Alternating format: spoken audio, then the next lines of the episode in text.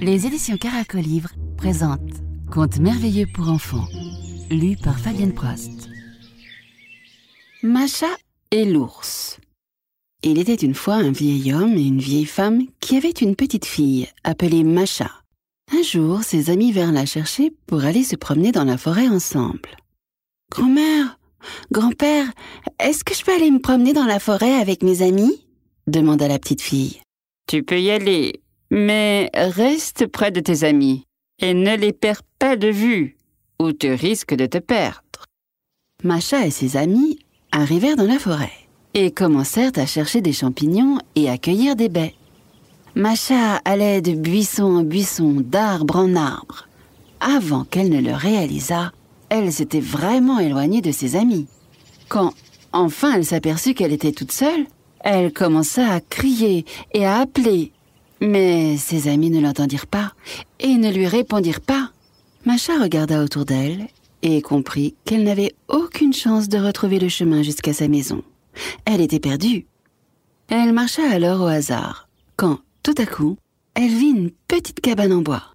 Elle frappa à la porte, et comme personne ne répondait, elle entra à l'intérieur. Elle entra et s'assit sur un banc. Il n'y avait personne. Mais qui habite ici? pensait Macha. Elle ignorait que c'était la maison d'un grand ours. Macha était très fatiguée, et elle finit par s'endormir. Le soir, l'ours rentra à la maison, et il vit Macha, qui dormait sur le banc. Il n'en croyait pas ses yeux. Il était content d'avoir un visiteur, car ça n'arrivait pas souvent. Bonsoir, petite fille, dit l'ours. Comment t'appelles-tu Et que fais-tu là? Ah, Je m'appelle Macha, et je me suis perdue. Tu pourrais me montrer le chemin pour rentrer chez moi? Mes grands-parents doivent s'inquiéter beaucoup pour moi, et il faut que je rentre à la maison. D'accord, je te montrerai le chemin, mais pas tout de suite. Comme je suis tout seul ici, je m'ennuie souvent. Reste un peu chez moi.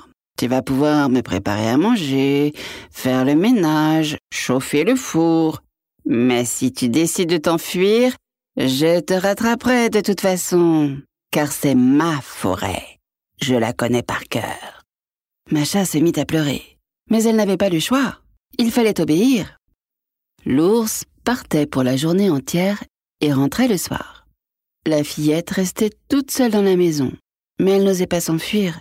Elle avait peur de l'ours. Et de toute façon, elle ne connaissait pas le chemin pour rentrer chez ses grands-parents. La fillette réfléchissait beaucoup. Comment pouvait-elle tromper l'ours et rentrer chez elle? Un jour, elle dit à l'ours Cher ours, cela fait déjà plusieurs jours que je suis chez toi. Oh, S'il te plaît, laisse-moi m'en aller voir mes grands-parents. Je veux leur faire un gâteau et leur dire que je vais bien. Après, je rentrerai chez toi, je te le promets.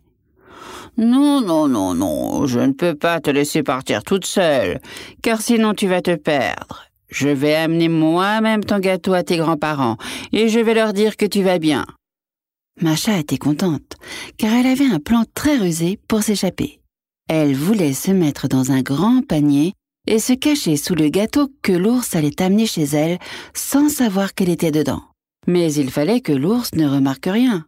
Alors elle lui dit J'ai fait un grand gâteau, je vais le mettre dans un grand panier, et toi, ne mange pas mon gâteau, car ce n'est pas pour toi, c'est pour mon grand-père et ma grand-mère.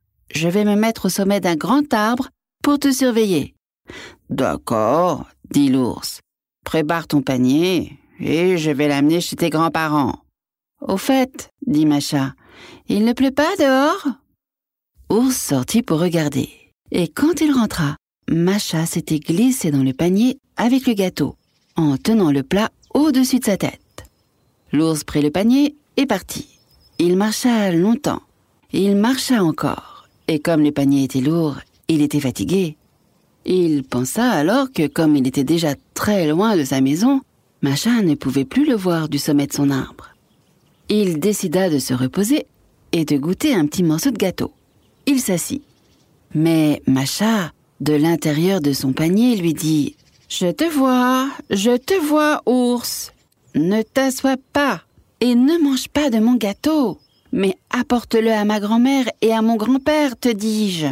Oh, dis donc, Macha a vraiment des yeux perçants, dit l'ours. Elle voit tout. Et il continua donc à marcher en promettant de ne pas manger son gâteau. Il marcha encore et encore. Il était très fatigué. Il n'en pouvait plus. Il pensa que maintenant, c'était sûr, Macha ne pouvait plus le voir et qu'il pouvait se reposer et goûter enfin son gâteau qui sentait si bon dans le panier. Il s'assit, mais entendit de nouveau Je te vois, je te vois. Ne t'arrête pas et ne mange pas de mon gâteau, mais apporte-le à ma grand-mère et à mon grand-père, te dis-je. Quelle petite fille intelligente est cette Macha, dit l'ours. Elle est assise tout en haut d'un arbre. Elle est vraiment loin, mais elle voit tout ce que je fais et elle entend tout ce que je dis. Il se remit sur ses pieds et marcha encore, et euh, encore plus vite qu'avant. Il arriva au village et trouva la maison où le grand-père et la grand-mère de Macha vivaient. Il commença à frapper de toute sa force sur la porte.